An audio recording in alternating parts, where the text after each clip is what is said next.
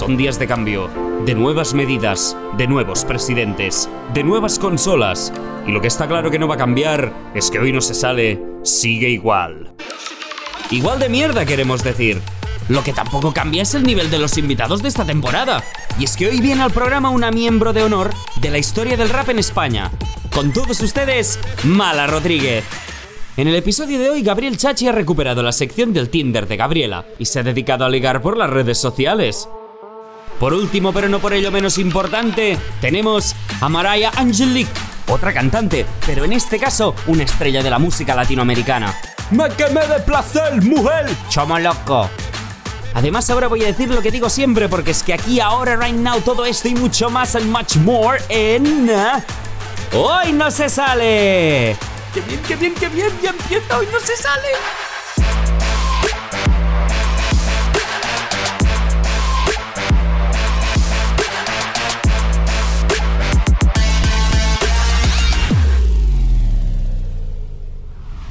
¿Qué tal amigos, amigas? ¿Cómo estáis? Bienvenidos a una nueva semana de Hoy no se sale. Gracias a todos por estar ahí un día más. Me acompaña, como siempre, Bruno Paul Feliu, Capo 013. Buenas noches, Capo. ¿Qué tal? ¿Cómo te encuentras? Uf, bastante, bastante emocionado, bastante sobreexcitado, ¿eh? me atrevería a decir, porque tú piensas que para, para mí que venga hoy la mala Rodríguez es como si para ti viniese, no sé, no sé, mm, ninja, es que no sé, no sé quién, faker, no sé, alguien de tu campo que digas tú referente, referentón, pues, uff.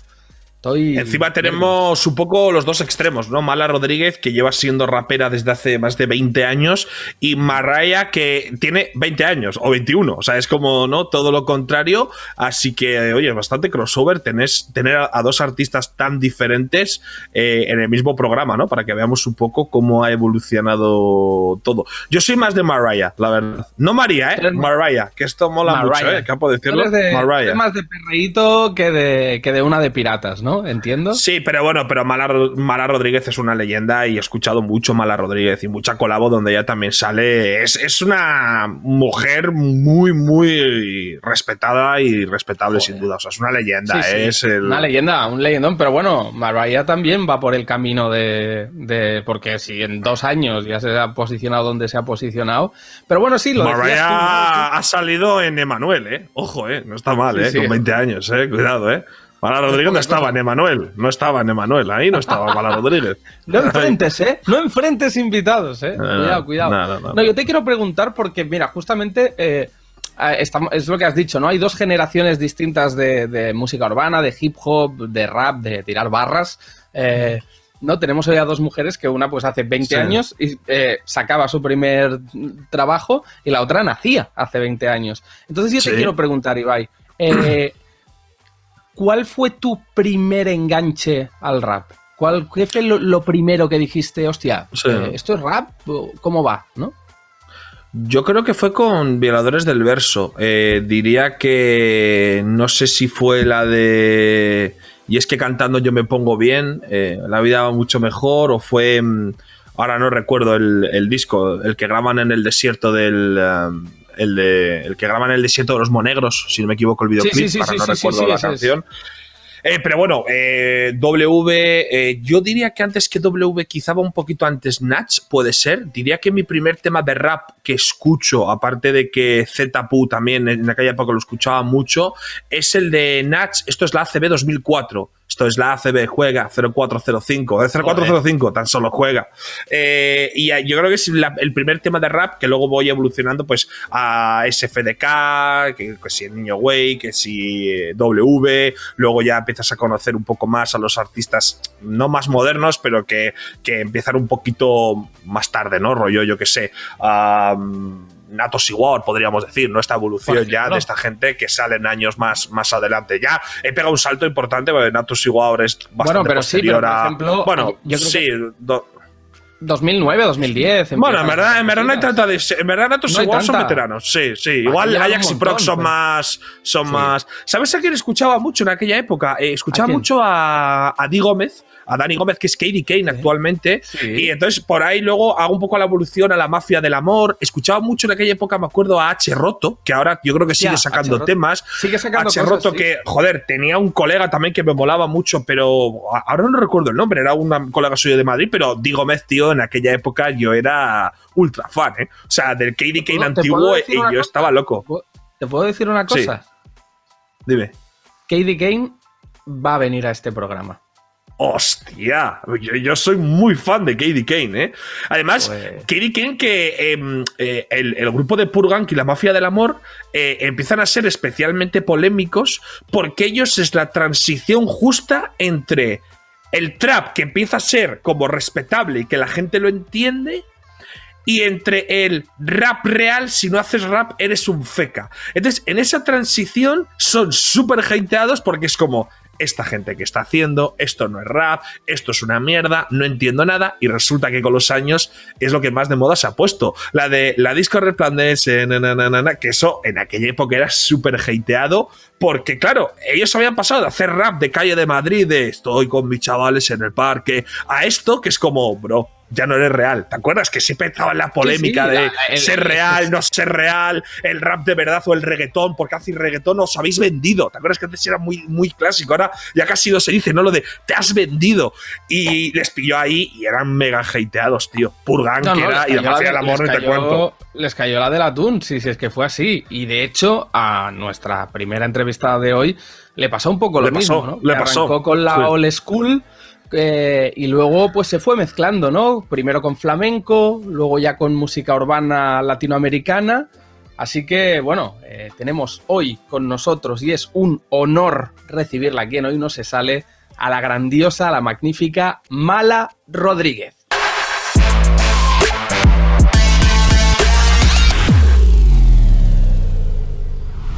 ¿Qué tal? ¿Cómo estás? Mala Rodríguez, bienvenida, buenas noches. Una auténtica leyenda de nuestro país aquí con nosotros. Es un placer tenerte. ¿Todo bien? Todo súper bien, tío. El gesto de Ronaldinho, me gusta. Bien, bien, bien, bien, bien, muy bien. Oye, María, yo, bueno, primero de todo, muchísimas gracias por, por, estar aquí. Que, bueno, yo, yo he estado muchos años eh, rapeando, participando de la, cultura, ¿no? Y para mí, evidentemente, es, un honor eh, compartir pues, esta entrevista contigo. Te quería preguntar primero de todo, eh, ¿cómo estás? ¿no? Porque yo te he visto en el escenario, te he visto fuera de él y, creo que eres un alma muy libre como para, para, toda la que nos está cayendo de estar tan encerraditos, ¿no? Tan tranquilitos en casa. No sé si eso pega mucho con el espíritu salvaje de la mala. Yo solo te puedo decir que el viernes estábamos brindando mis vecinas y yo por el coronavirus. ¿Brindándole? Sí, estábamos, a ver, estábamos brindando en plan por el coronavirus, que nos ha unido un montón. Estábamos pues celebrando una fiesta de pijamas. Pijama party. La, bueno, ahora, ahora mismo la, que hay, claro, es que no, se puede claro, es que solo se puede hacer pijama party. Y, dentro... A todo, a todo lo que pasa yo trato de cogerle el lado positivo. Y la verdad es que, no sé, em, si estás bien contigo mismo, da igual dónde estés, dónde vayas, qué haces. Y tú estás bien contigo misma, ¿no? Entiendo ahora mismo. Sí. Encantada de la vida con, el disco de Mala, eh, que salió de hecho durante, durante el confinamiento, ¿no? 29 de mayo se lanzó tu, último trabajo. ¿Cómo fue sacar un disco en, esta situación? Pues muy horrible, la verdad, fatal, porque no acabé el arte, fue como todo en plan, ¿salimos a esta fecha o no salimos? muchísimo estrés, como mucha gente hablando de qué, qué vamos a hacer y ya era como, vamos a, salir, son canciones y, me apetece compartirlas ya, lo que sea es igual. Ya estoy trabajando en otro álbum, ¿no? Es como lo que importa es la música y, que salga y que la gente la escuche y seguir haciendo música.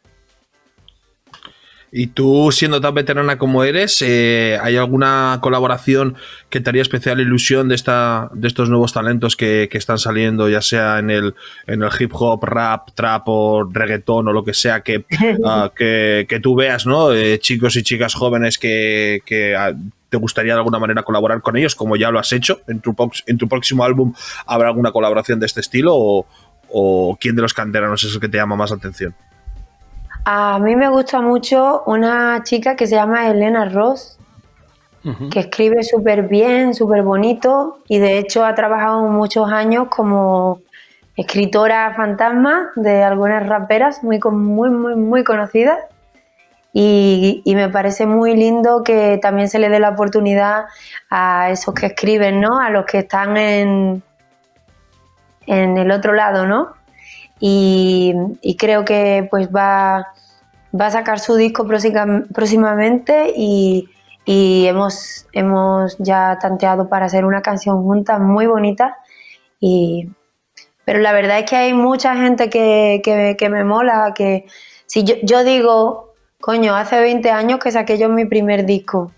Si yo llego a estar ahora con 20 años, fliparía con la escena porque hay muchas chicas, los mensajes son muy potentes, eh, la gente es súper tolerante, todo el mundo ah, tiene menos vergüenza y con respecto a, hablar de lo emocional y, y, otras cosas, ¿no? Como que todo es mucho más amplio, hay mucha más versatilidad, hay, hay más de todo y me encanta, me gusta mucho. Claro, porque me imagino que para ti ver todo el cambio que ha sufrido la escena antes, podríamos decir, del hip hop, ahora ya creo que se engloba en un marco mucho más grande, ¿no? Como es la música urbana.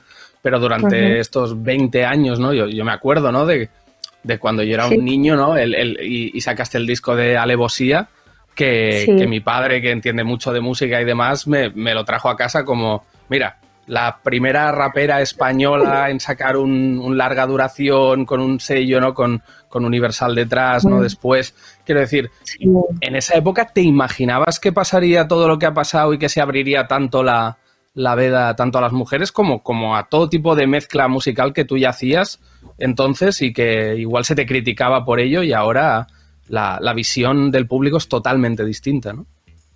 Pues mira, gracias a niños como tú o a papás como el tuyo, porque ha habido mucha gente bastante acomplejada, ¿no? Que todavía la hay, pero cada vez son menos, ¿no? Cada vez la gente escucha más la música y deja, se deja llevar por lo que siente y, no tiene tanto complejo. Yo mm, Nunca imaginé que algo fuera a pasar así, pero porque, porque yo creía que iba a pasar y no pasó y me, puse muy emo, ¿sabes? Muy emo. Era rollo, ah, no va a pasar nada, me, voy a meter en una cueva y que me congelen como Walt Disney. ¿Sabes? Era una onda así. No entendía nada. Eh, de hecho, fíjate que mis canciones reflejan pues todo lo que vivió y, y había momentos que tenía unas canciones bien oscuras y cuando yo las he enseñado al, director de la discográfica me decía, ¿por qué no haces algo más, mm, no sé, algo más alegre, no? y yo no podía hacer eso porque no me lo pedía el cuerpo. Entonces, yo entiendo que la edad, las experiencias a uno le enseñan mucho y realmente he pasado por muchos procesos en mi vida personal y artística. Y, y ahora mismo es como, qué guay. Hay de todo, pasan muchas cosas y la gente es mucho más tolerante mucho más tolerante. No es que mm, la tolerancia sea la bandera ¿no? de, mm, de, este año o del pasado, porque todavía siguen pasando cosas que, que te hacen llorar, ¿no? Pero mm, sí, somos más tolerantes, somos más abiertos y, y me encanta. Claro, es que tú has vivido todo el proceso desde ¿no? la época donde ver una rapera era algo realmente extraño, ¿no? Hace 20 años yo recuerdo que parecía solo un mundo de hombres, de raperos, ver una rapera era súper complicado, hasta el punto en el que ha dicho Capo, ¿no? La primera rapera, la primera mujer que saca un disco entero, hasta el día de hoy, donde realmente vemos eh, muchísimas mujeres, muchísimas chicas jóvenes más mayores que realmente se atreven en todos los aspectos, tanto a sacar discos como a hacer temas, reggaetón, trap, hip hop, incluso en el freestyle, ya estamos viendo incluso ejemplos de chicas que antes era impensable ver una chica encima de un escenario. ¿Tú cómo has vivido todo este proceso? Porque lo has vivido desde el día cero de 1995, donde KCO era un niño, hasta ahora 2000, casi 21, donde, donde todo ha cambiado muchísimo, ¿no? ¿Tú realmente has notado el cambio? Joder, yo, yo es que me siento tan afortunada porque cuando era muy pequeña empecé a rapear y para mí el haber empezado pues a hacer rimas con, pues eso, con, con 15, 16 años, hacer conciertos y volverte loco con, el rap, ¿no? Era la lucha de estilo. Nunca pensé en si era hombre, si era mujer. Sí mm. es verdad que, que por algún motivo te sientes como que tienes que ocultar como tu feminidad, porque creo que le pasa a toda mujer que está en un mundo de hombres, como por ejemplo una doctora o una abogada que tiende a vestir más como con traje chaqueta, ¿no? Y se, se como genea, o como se diga, como que pasa más desapercibido, ¿no? Pero con, los años yo también eh, encontré fuerza en lo que a mí me hace única, en lo que a mí me hace diferente y a tener menos complejo pues de, pues coño, pues de tener tetas y de tener culo o de vestir como una mujer como, como yo quiera. No quiere decir que las mujeres vayan de rosa o vayan exhibiendo su sexualidad, pero sí, al principio era bastante raro el que, yo qué sé, yo vestía súper ancha, súper ancha. Me gustaban pantalones de pinza, me gustaba la camiseta más grande que hubiera en la tienda y todo eso. Pero luego, pues, no sé, me fui quitando todos esos complejos y encontré, pues, distintas maneras de hablar desde mi lugar. Eh, es bastante, es muy interesante realmente. Pero había muchas mujeres, había muchas mujeres, no, no he sido la primera mujer en sacar un disco. Ariana Puello estaba ahí, también antes que nosotras había eh, Annie Bisuit, no, la Suite de Madrid, o sea que realmente sí que hubo otras mujeres haciendo rap y, y, en Estados Unidos, que para mí era como lo más, era, no sé, yo amaba Missy Elliott, MC Light, eh, Radiga, mm, Jojo, Lauryn Hill, había tantas raperas que era como, joder, qué poderío hay ahí. Pero también me gustaba Tu Life Crew, que solo hablaban de culo y te ponían a bailar, ¿sabes? Es como... Bueno, pero, pero justamente yo creo que eso se reflejó mucho, ¿no? En, en, en, tus primeros trabajos y la transición un poco de, de, la mala de una de piratas, por ejemplo, ¿no? Con SFDK, que es un sonido, pues, eh, súper underground, súper crudo de la época, súper boom bap antiguo, ¿no? A, lo que luego fuiste haciendo. Y yo creo que un, reflejo de eso es que yo me acuerdo de, cuando sacaste el, disco de, malamarismos que tenía, por ejemplo, las colaboraciones, ¿no? Si no recuerdo mal, en ese oh, disco eran eh, Raimundo Amador, Julieta Venegas y, Tego Calderón. Claro, en esa época, eh, esas tres colaboraciones vistas desde el público del rap de España eran como, ¿por qué no hay una, o sea, por qué no está colaborando con KCO, con Tote King, ¿no? ¿Por, qué esos tres nombres, no? Es verdad, sí, yo sentí bastante crítica en cuanto a las colabos porque era como, ¿qué es esto? Esto parece... Entiendo que a mucha gente le cuesta abrir su mente, de verdad que lo entiendo. Y de verdad que entiendo que hay gente que prefiere que tú solo hagas una cosa. Es como, si eres Coco Chanel, haz el puto traje de chaqueta de Coco Chanel, ¿vale? Y lo haces todo el rato, hazlo, hazlo, hazlo y todo el tiempo hazlo. No te metas en locuras. Pero eh, ya te digo, yo viajé a Puerto, a Puerto Rico, tuve mucha amistad con Teo, Teo me respetaba muchísimo eh, hubo una gran conexión entre nosotros, la verdad, un respeto máximo, la pasé muy bien y siempre que he ido eh, y he parado con él y él, me ha tratado como, como una reina, la verdad, y pues por ahí sale la canción, ¿entiendes? Y con Julieta Venegas era ya una onda más de, pues quería probar hacer algo diferente con alguien que llevara mi música a otros sonidos, a otros mundos. Eh, con Raimundo era como algo también, también personal porque le admiro mucho. Creo que el sonido de Sevilla, el sonido gitano, sevillano, eh, la mezcla tan gorda que hay en Sevilla siempre es también parte de mí. Y bueno, pues no sé, yo hago camino al andar, no es un plan.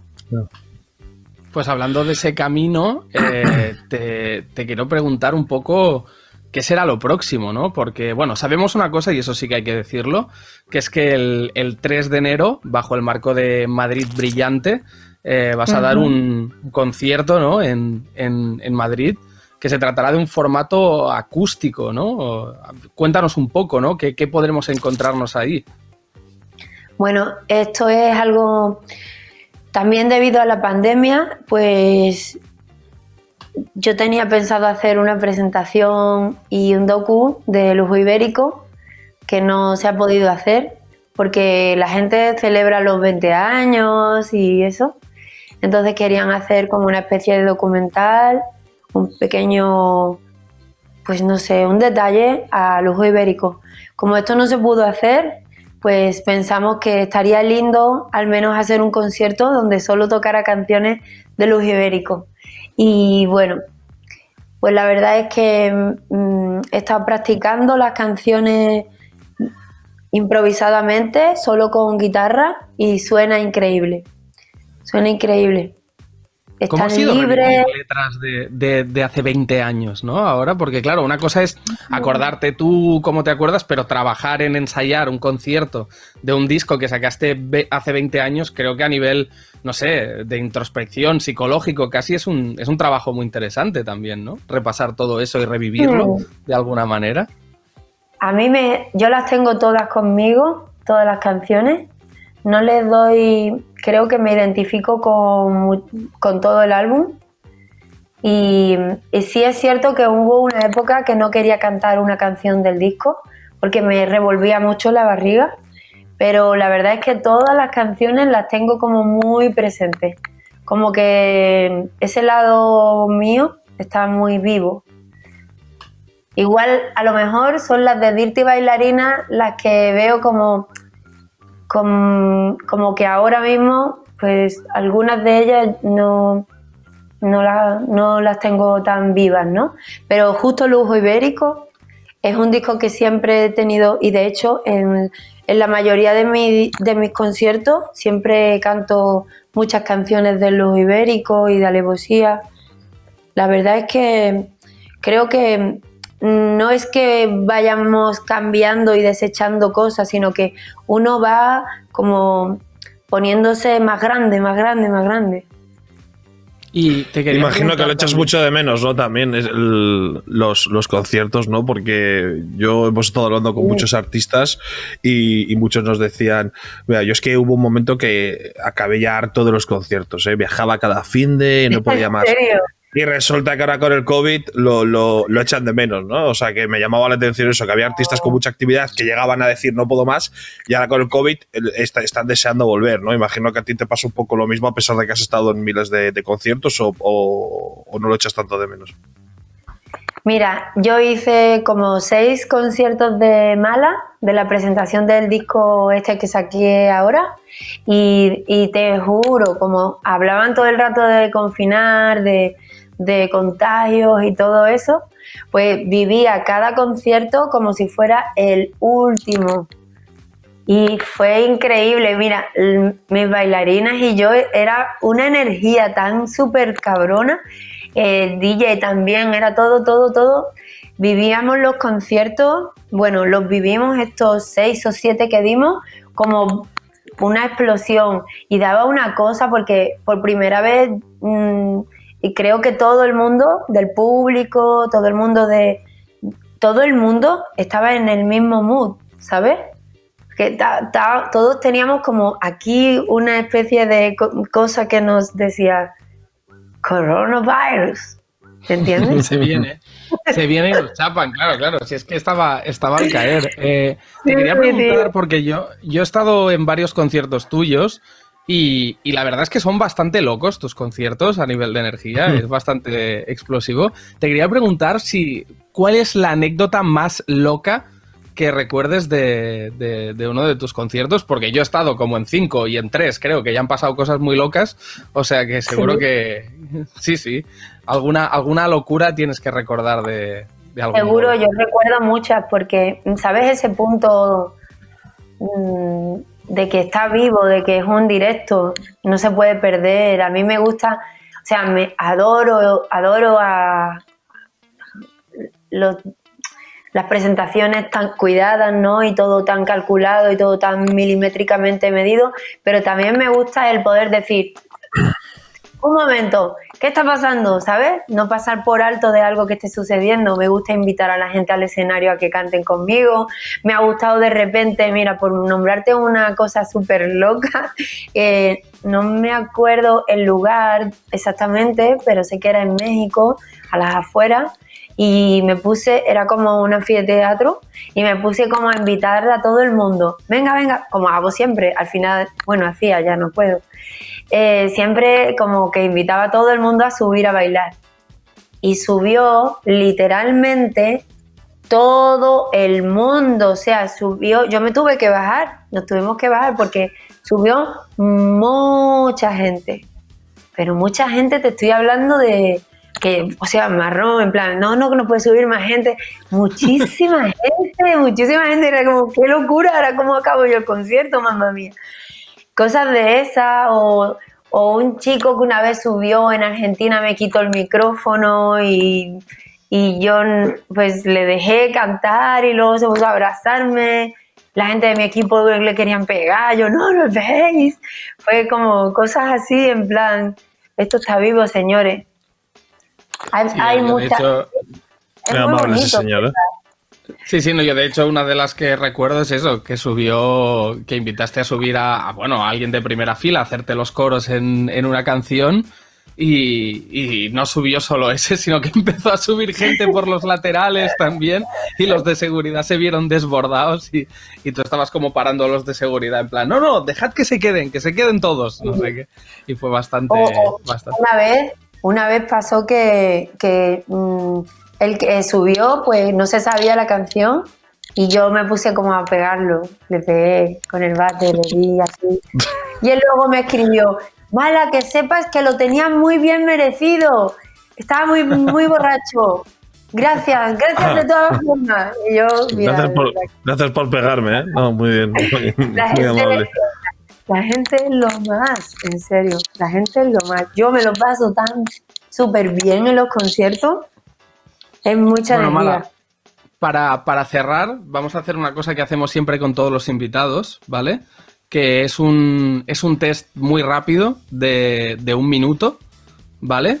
En el que te hacemos preguntas y tú solo puedes contestar, ojo que esto es muy importante, con sí o no. No hay más, no hay más opciones, ¿vale? Sin justificarse, sin dar explicaciones. Solo sí o no.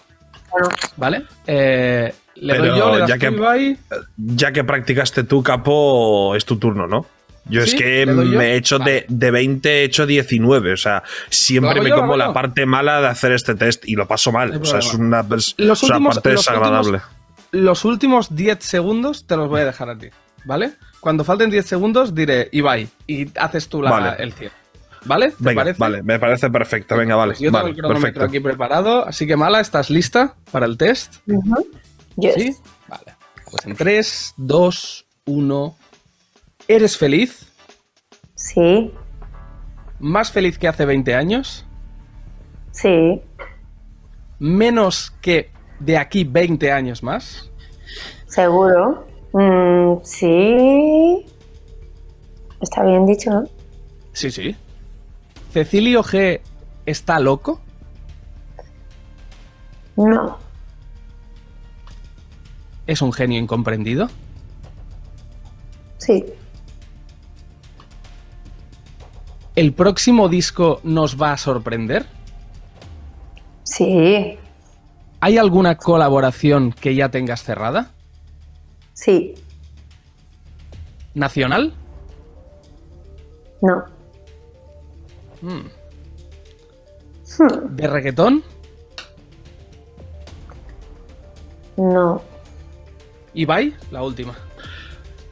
¿Te gustaría llamarte la buena Rodríguez? no.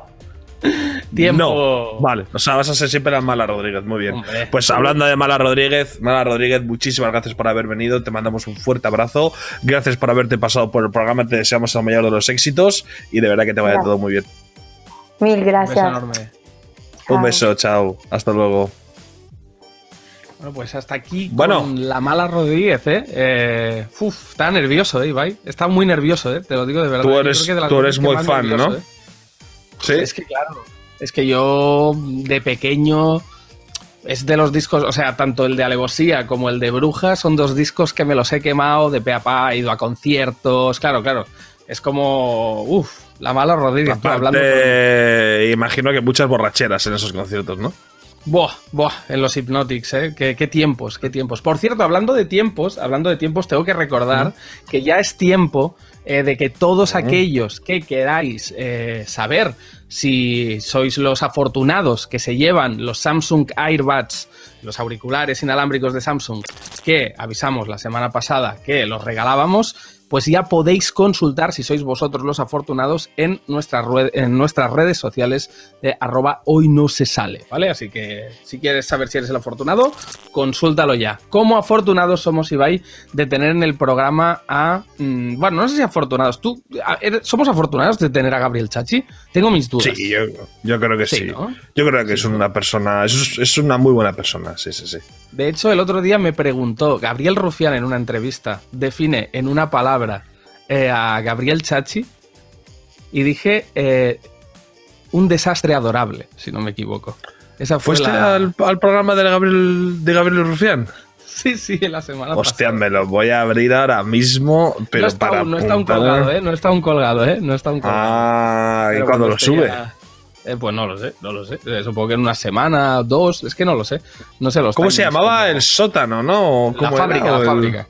La casi, el sótano, la fábrica, bueno, donde va a acabar Gabriel Chachi. Sí, donde va a acabar eh, Gabriel Chachi, que. que en el sótano, digo, no en la fábrica. Sí, dime.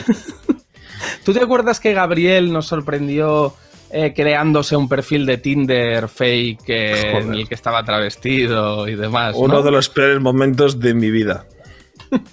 pues sí prepárate para recuperar sensaciones porque unos meses después, bueno, un mes y pico después, nos trae el resultado en forma de eh, chats y mensajes que le han llegado a su perfil de Gabriel Chachi. Así que vamos a verlo. Hola, soy Troy McClure. Quizás me recuerden de otros programas como Bati Bati Show o No sé Chachi. No, ahora en serio. Para los que no os acordáis, al principio de temporada me creé un perfil falso de Tinder de yo travestido, caracterizado de mujer para cazar a pajeros de Tinder y reírnos de ellos en televisión. Pero bueno, eh, para los que no os acordáis o simplemente no lo visteis, aquí os dejo con un pequeño remember. Les dije a los del programa que con la excusa de lo de la sección me trasvisto, me abro el perfil de Tinder, ligo con tíos, los troleo. Yo se lo propuse y al final coló. Bueno, pues estas son las fotos que, escogí para el perfil y la descripción que me dijo Ibai. Y a pesar de que ninguno del equipo pensábamos que iba a funcionar, al final parece, parece que sí. Ay, bueno, bueno, bueno. Mucho ojo porque la verdad es que han habido muchos tíos, muchos han caído en la trampa y es que me estoy empezando a replantear que Gabriela funciona mejor que Gabriel. Ligo mucho más como mujer travestida, aunque bueno, luego entendí que muy seguramente poniendo la foto de una piedra como perfil de, Tinder, pues hemos conseguido el mismo resultado y es por eso que he preparado una serie de premios para ver cuáles son las mejores reacciones de esta panda de machirulos y despojos sociales que tenemos en la aplicación. Vamos a verlo. Bueno, vamos a empezar con el, con el primer premio, que es el mensaje más sincero. Este premio es para Carlas, de 35 años, que dice: Hola Gabriela, ahora que están los bares cerrados, podríamos ir a algún museo o galería de arte y así nos conocemos. ¿Qué te parece? A lo que yo le respondí, sí, claro, en el MACBA hay una exposición de Fina Miralles. Su práctica reconfigura el concepto de lo artístico dentro de esa multiplicidad de actitudes que desdibujan lo que la historiografía tradicional había englobado bajo el epígrafe de arte conceptual. Su respuesta, fue tía, no sé quién quiero engañar, era un farol, solo quería follar. Seguimos con el segundo premio, que esta es la peor descripción y tenemos un empate técnico, así que por favor os pido a los espectadores que dejéis en los comentarios del vídeo quién creéis que es el ganador. ¿De acuerdo? Gabriel, sabes que aquí no hay comentarios, ¿no? Dejadlo en los comentarios del vídeo. Descripción 1. Jimmy, de 44 años. Dice, si tú estás aquí para hacer amigos, yo entro en el puticlub todos los jueves a dar abrazos. Poco añadir de este tremendo gángster de 44 años que, que, muy seguramente vive en casa de sus padres y no sabe cómo poner una puta lavadora. Vamos con la segunda descripción. José, de 27 años, dice, lo siento mucho, de verdad. Sé que es una putada que flipas, pero es así. Lo he intentado, pero no lo puedo evitar. Soy murciano. Evidentemente este chaval se, se llevó un super like. Un besito para ti, José. Te amo. Y seguimos para Bingo con el premio al más original. Este nos gusta muchísimo. Es para Renato, de 26 años, que es médico, el cual nos dice: Gabriela, tengo que ser totalmente honesto y abierto desde el principio. El de las fotos que ves no soy realmente yo. En verdad, soy una mujer jamaicana de 60 años con rastas. Espero que igualmente podamos hacer funcionar este romance de Disney. Este ya, evidentemente, nos cae bien desde el principio, puesto que ha, tirado el chiste de: eh, soy este, pero, pero no, ¿sabes? Nos cae bien. A lo que yo le respondí: Pues mira, yo en realidad soy un niño travestido engañando pajeros para un programa de la televisión que nadie conoce. Nah, es coña. ¿Qué tal? ¿Cómo estás? Y él me responde, ¡qué divertida! Acabo de llegar a Barcelona. Y ahora sí, seguimos con mi favorito, que es el premio Me la suda todo, que es para Eduardo, de 19 años. Parece mentira que un chaval tan joven ya se la sude tanto todo en general en la vida. Y me dice, ¿eres Gabriela o un poco Gabriel? Se te ve un poco la nuez. Y como yo no le respondí rápido, en plan tardé un poco, ya se respondió el mismo. Y dijo, bueno, a estas alturas de 2020 me la suda bastante. ¿Quieres quedar? Menudo astro, Eduardo. Un besito por aquí y sí, quiero quedar contigo. Y por último, ahora sí que ya, el premio a la conversación más surrealista es de Kevin de 29 años, cuya descripción es las cosas claras como el vodka. Kevin, eres un puto alcohólico, deja de beber. Por fin una tía sin fotos con la mascarilla. Vale, he dado con un puto negacionista del COVID, voy a tirarle de la lengua a ver qué dice. Y yo le dije, nunca llevo, me parece una tontería. Ya ves, nos la quieren meter doblada. Y yo en el paro por toda la tontería de las discos cerradas. Por fin alguien que piensa como yo. A ver si nos vemos sin mascarillas y hacemos travesuras. ¿Qué travesuras quieres hacer? Cuando nos veamos te escupiré en la boca. Y el muy cabrón responde con tres emojis de cayéndose lavado, así como puto enfermo. Le digo, y nos vamos a chupar barandillas del metro. Y me dice, ¿qué dices? sí, y nos fumamos unas colillas del suelo para demostrar que el coronavirus no existe mientras escuchamos Miguel Bosé. Joder, qué cachonda me estás poniendo. ¿Me mandas foto pene o te mando yo foto del mío? Y ahí, ahí eh, deshizo el match. Pues muy bien, hasta aquí el vídeo de hoy. Espero que os haya gustado mucho esta experiencia, este buceo por, el, por la deep web de los pajeros, por el porhub de la vida real. Desde aquí decirle a la señora Rastafari cuando quiera quedamos y nos echamos un que, de los que ya te dije. Y además decirle a Eduardo, al chaval alcohólico, que por favor haga el favor de ir a terapia, que le va a ir muy bien, le va a solucionar muchos problemas. Y nos vemos la semana que viene en mi sección Chachismo y Barbarie. Chachi, hijo de puta. Eh, no, espectacular. Oye, Eduardo no me puede representar más. Que por cierto, no sé qué rango de edad pusisteis, pero ha salido un, señor de 44 años y un chaval de 19. O sea, pusisteis de 18 a 65, ¿no? Si no me equivoco, pusimos todas las opciones en la máxima amplitud que había, tanto de kilómetros como de edad, o sea, porque no confiábamos mucho. espectacular, Eduardo, tío. O sea, dice, no sé si es Gabriel o Gabriela, pero me da igual cuando quedamos. Me representa, o sea, ¿qué, más dará? Ah, Tinder es un lugar, es, es que Tinder es un lugar donde hay un porcentaje, yo creo, capo, de gente triste, ¿no? O sea, de gente yo creo despechada, porque sí que es cierto que hay mucha gente que tiende a utilizar la aplicación cuando han roto con su pareja, eh, su pareja les ha dejado, llevan semanas rotos, entonces hay un porcentaje que, joder, va lo que va, ¿no? Como decía el gran, ahora no recuerdo cómo se llamaba, José o Josete, si vienes a Tinder a hacer amigos, yo entro al puticlub a dar abrazos, o sea, es una frase de un señor de 84 años con el puro y con el vino, ¿eh? Pero bueno, hay bastante, Gente, hay bastante gente que va a lo que va, pero, pero bueno, me, parece bien en realidad, quiero decir. Hay gente que va a hacer amigos, sí que es cierto que a lo mejor Tinder para hacer amigos no es la mejor aplicación, pero es respetable, pues es una aplicación de ligar. Si quieres hacer amigos, coño, vete a un guateque, yo qué sé. Pero hay gente que utiliza Tinder para hacer amigos, capo. O igual es la excusa que te dan cuando te ven feo y no quieren follar. Porque claro, te han dado un like. Entonces, si te dan like es como me interesa ser tu amigo, ¿no? No sé. Pero yo, yo, lo que tengo entendido es que en, en, algunos países sí se usa realmente para hacer amigos. ¿eh? Creo que en España no. O sea, creo que, es que vale, a lo mejor las referencias que tengo de mis amigos no son las mejores, ¿sabes? Igual se utilizan para hacer amigos, pero mi panda de degenerados que tengo al lado no hay ninguno que lo utilice para eso. Entre ellos tú, Capozono 13. No utilizarías Tinder para hacer amigos en tu puta vida. Pero bueno, quién sabe. Nosotros vamos a seguir con el programa que está quedando muy interesante. Hoy te veo muy guapo además, Capo, ¿eh? Gracias. Bueno, y ahora tenemos de invitada a Maraya. Eso es, eso es. Maraya. ¿Perreíto o taxi? Ibai, ¿con qué te quedas tú? Con las dos. Con las dos, ¿no? Yo pues me quedo con las dos, sí. Nos quedamos con ella, que la verdad que lo está petando. Bueno, que nos lo cuente ella mejor.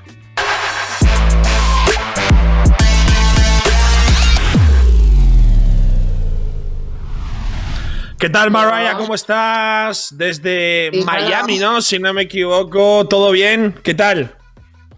Todo chilling aquí en mi casa, aquí trabajando mucho en Miami. ¿Y tú dónde estás?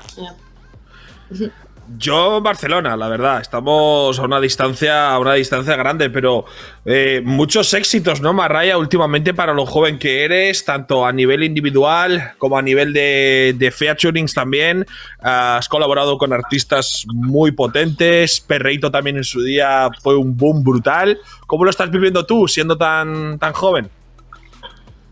Em, en verdad creo que lo estoy como que bregando con la fama, like, bien, porque todo pasó muy rápido desde Perreíto, como que ya yo vi que Perreíto tiene 70 millones de views en YouTube, and I'm just like, wow, y solo salió hace un año, so I'm like, diablo, son muchos, like, hemos crecido mucho y se siente bien, se siente bien. Claro, mucha luego sacaste encima Perreito Remix también, claro. Eso te ha dado, ¿no? El, colaborar con artistas. Bueno, tú has estado ya con Arcángel, Jay Cortés, eh, has salido en Emanuel también. Eh, aquí en España, por cierto, con Omar Montes, que aquí en España es una figura súper reconocida, o sea, que, realmente vas a un ritmo espectacular, ¿no? Súper, en verdad me, me ha encantado colaborar con todas estas artistas diferentes porque me encanta, like mezclar like, la cultura y hacer cosas originales y no. Y, y yo tengo una pregunta porque, claro, yo me acuerdo de cuando lanzaste Perreíto, ¿no? Que, claro, fue una canción que no es que fuera viral o que fuera un hit, sino que fue realmente un hit de estos de canción top 1 a nivel mundial, ¿no? Que lo, lo reventó, sonó aquí en España, sonaba en absolutamente todas las discotecas y fiestas que habían sonaba perreíto, en la radio todo el día.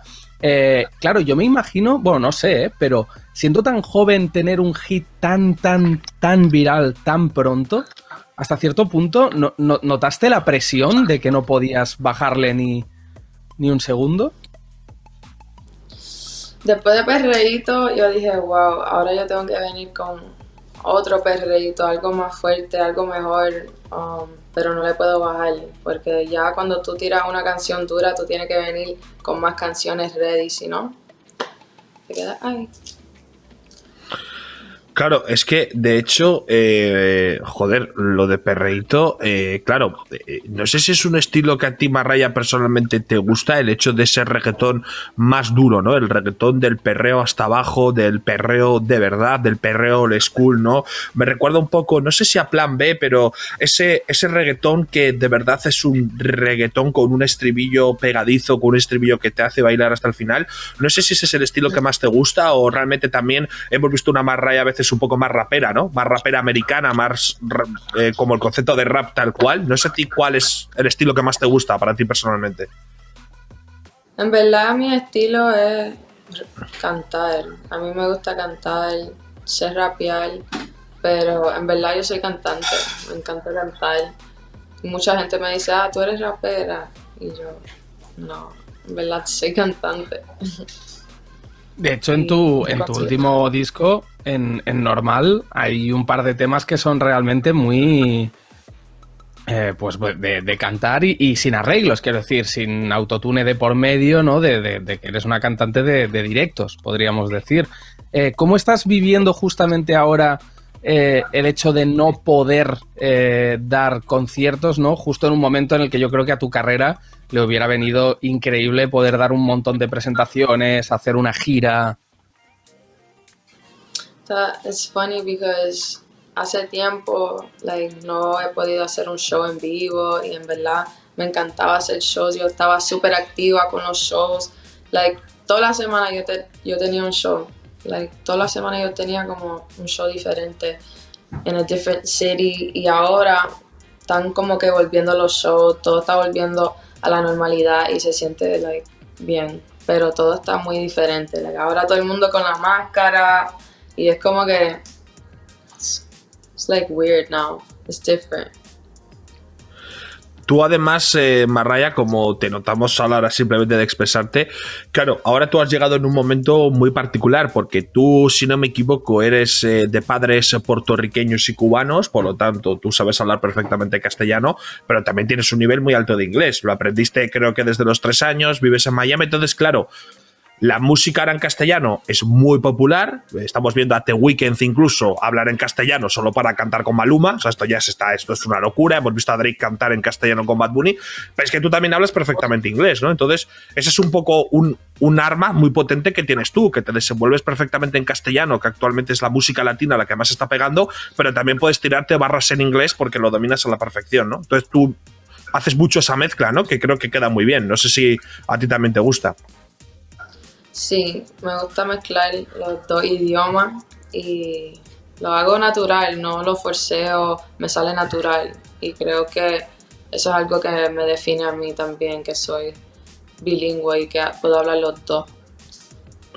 Claro, Tú al llegar al estudio decides un poco, llegas, llegas al estudio y, e improvisas un poco qué partes en inglés o en castellano o directamente sabes que hay temas en inglés y otros en castellano o un poco lo que te salga en el momento.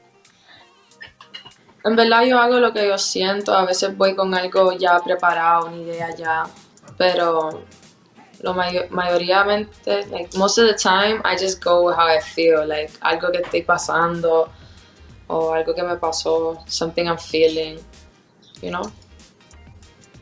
Y por cierto, que, no se nos pase por alto que, bueno, hace muy poquito eh, tuviste un nuevo éxito, que además es un videoclip featuring con Lele Pons, Sucio y Lento, que si te parece vamos a ver un, un trocito, ¿no? De, de, ese hit. Y lo que pasó, pasó, no fue nada serio. Pero yo te quiero en mi cama de nuevo. Sucio y lento, directo, sin cuentos, piquete,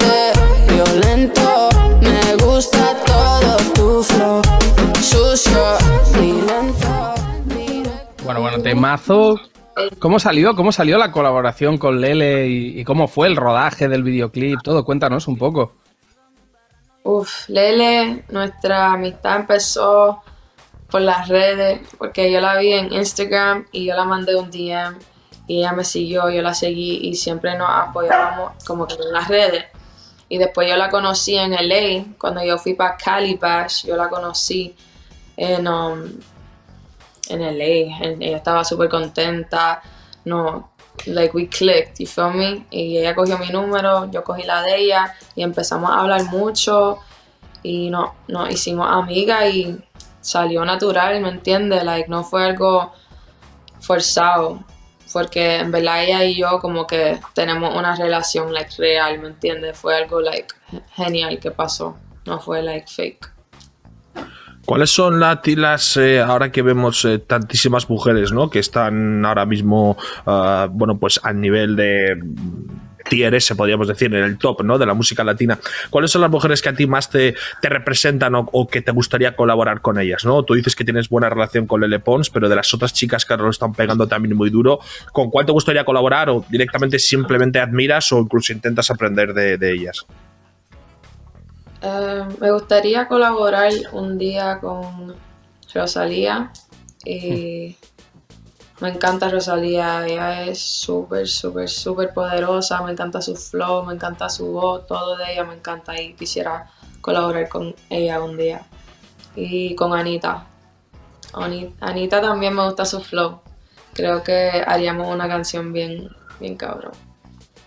Hablando de canciones, eh, me imagino que durante este tiempo de, confinamiento no has podido preparar mucha música. Eh, no sé si puedes adelantarnos alguna cosita o puedes decirnos, oye, pues eh, voy a sacar un trabajo, voy a sacar X videoclip o algún featuring, alguna sorpresa que nos tengas preparadas para, para el público? Mm, tengo una canción que va a salir, que es con Nathaniel Ovi, que es una canción que se llama En mi cama, en mi cama, que digo, y va a salir, no les voy a decir cuándo va a salir, pero it's coming, so pendiente a eso. Y estoy trabajando mi disco también, quiero pronto soltar mi primer disco, maybe en 2021, so estoy trabajando eso también. Pero vienen muchos videos y mucha música nueva, muchas colaboraciones nuevas. Pues Marraya, la verdad que te deseamos el mayor de los éxitos, eres muy joven, una carrera muy prometedora, te damos las gracias por habernos dado algo de tu tiempo y desde aquí te mandamos un fuerte abrazo y estaremos atentos a tu carrera. Que vaya todo muy bien. Gracias a ti, gracias, nos vemos. Hoy hemos tenido, hemos tenido pues el, ayer, el hoy y el, y el mañana, ¿no? De, la música urbana femenina. La verdad que, sea, un día lleno de artistazas, ¿eh? Nos tenemos que, Sí, un poco como tú y yo, ¿no? Yo el presente, tú el pasado, yo el futuro, tú el muerto, ¿no? Eh, no, no, no, no, pero es verdad que, eh, joder, es bonito, ¿no? Eh, poder juntar en el mismo programa artistas tan diferentes, sobre todo en cuanto a edad y en cuanto a momento donde han llegado a hacer sus primeros temas, como son La Mala Rodríguez y Marraya, que la verdad Marraya tiene una pinta espectacular en cuanto a que va a ser un artista que va a dar mucho claro en los próximos años, porque tiene 21 y ha colaborado ya, que sí, con Jay Cortés, con Anuel, eh, con Omar Montes, su tema de perreíto ella sola, 70 millones y hace un remix con Arcángel, o sea, es ya como decir, bueno, está ya todo ritmo espectacular. es que tiene... No se lo he dicho, no se lo he dicho porque digo, igual es un tema que no quiere recordar, pero estaba buscando información en, de de, ella antes y eh, se escapó de casa, al parecer, esto no sabes si es verdad, eh, con 16 años para, para, hacer música porque tenía como unos padres muy protectores y como que se escapó para hacer música y tal y cual y eso le llevó a, estar donde está. Así que nada, si os estáis escuchando chicos, escapaos de vuestra casa. Broma, broma. Escápate de casa y sé como capo, un borracho fracasado. Bueno, ah, gente, nos vemos la semana que viene con para mí, la verdad, mm, es un hombre muy especial. Sé que los fans de Mozart no la ilusión, pero viene señor Katie Kane, otra leyenda. La verdad que Katie Kane parece joven, pero ya no lo es tanto. Katie Kane es muy veterano, creo que ya tiene más de 30 tacos. Yo creo que lleva sacando temas fácil desde 2010, 2009. O sea, Katie Kane está ahí con el rollito de cara tatuada, soy joven, pero es otra leyenda. Y ¿Te, puedo contar una anécdota muy rápida? ¿Te puedo contar una anécdota muy rápida? ¿Has fumado porros con Katie Kane? No, no, no. A mí una vez en la cola de un concierto me pidieron una foto como si yo fuera de Gómez. O sea, Katie Kane. ¿Sí? Ostras, pues no os parecéis en nada, la verdad. Pues, o sea, bueno, los están bien separados. Esto, ah, no sé, que bueno. Una vez en un concierto me dijeron, oye, tú eres de Gómez, algún, no, hablo de la algún, algún porcentaje de parecido podéis tener, pero yo creo que poco. O sea, ese iba drogado ese hombre, probablemente, que te pidió la foto. Desde aquí un saludo si está vivo, que lo dudo. Pero, güey, los dientes separados, pero bueno, en fin, vámonos, vamos a la puta cama porque ya me está volviendo loco. Nos vemos la semana que viene, chicos. Un abrazo. Hasta la semana que viene.